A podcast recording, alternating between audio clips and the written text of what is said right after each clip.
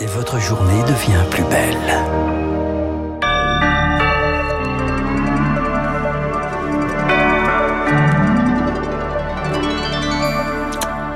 Voilà, ce journal incontournable, il est évidemment question, Augustin, d'entrée du Brésil. Et le président Lula promet de reprendre son travail dès aujourd'hui au lendemain de la dévastation de son palais ainsi que de deux autres bâtiments du pouvoir à Brasilia. Plus de 200 soutiens de l'ex-président Bolsonaro ont été interpellés.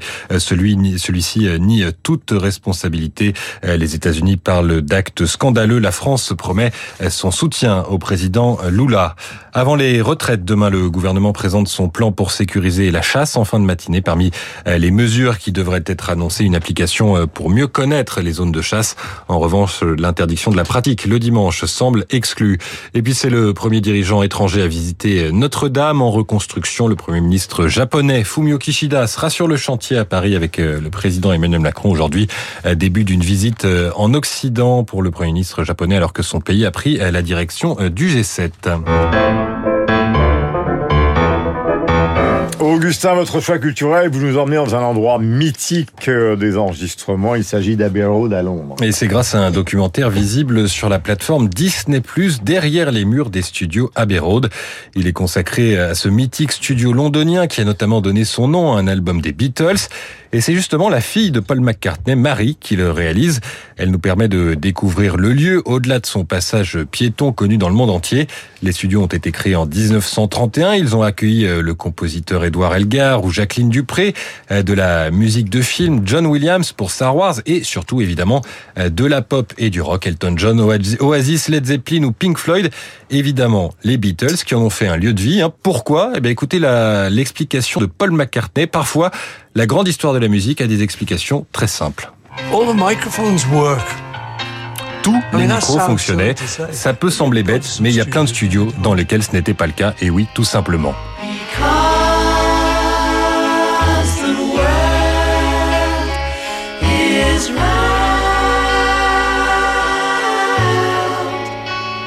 Alors ça, c'est un extrait de la chanson Because, hein, évidemment, sur l'album Abbey Road, chanson Inspiré, soit dit en passant, c'est l'occasion par la sonate au clair de lune de Beethoven.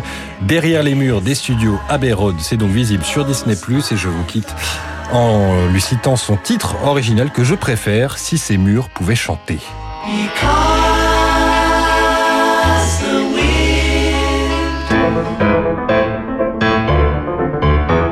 Et on retrouve Sylvie Aubert pour euh, terminer ce journal. Ça, c'est de la transition. Oui, tout à fait.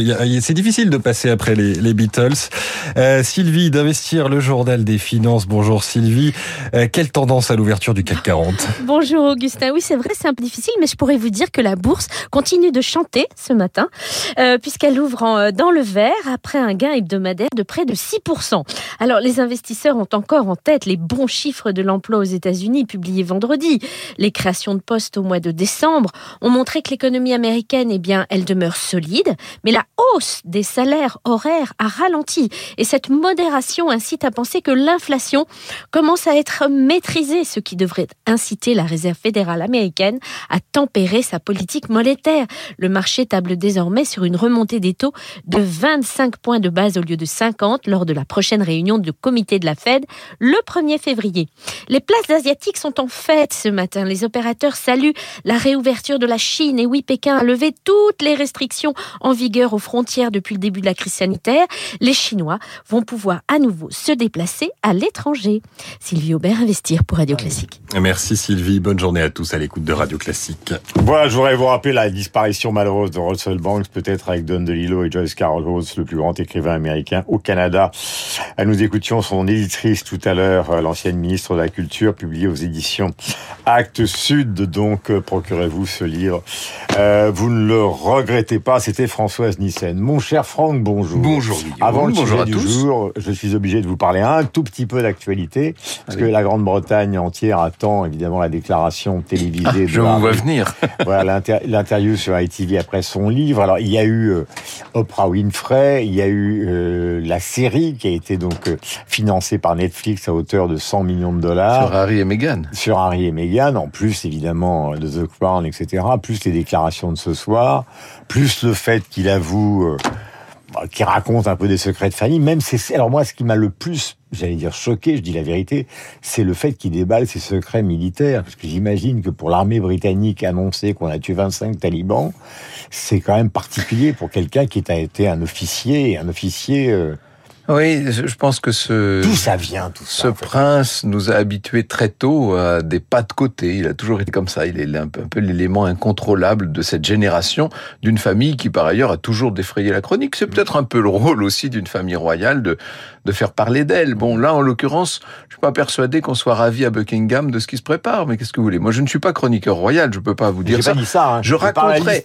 Je, je raconterai dans dans 20 ans si je suis toujours là. On ne sait jamais ce que euh, cette, euh, ce parcours un peu en marge de la royauté voulait dire euh, du Royaume-Uni moderne. Je n'en sais rien. Pour vous allez attendre 20 ans pour faire ça Oui, je le crains. Ah, il est 9h06. Ben, je resterai là, là.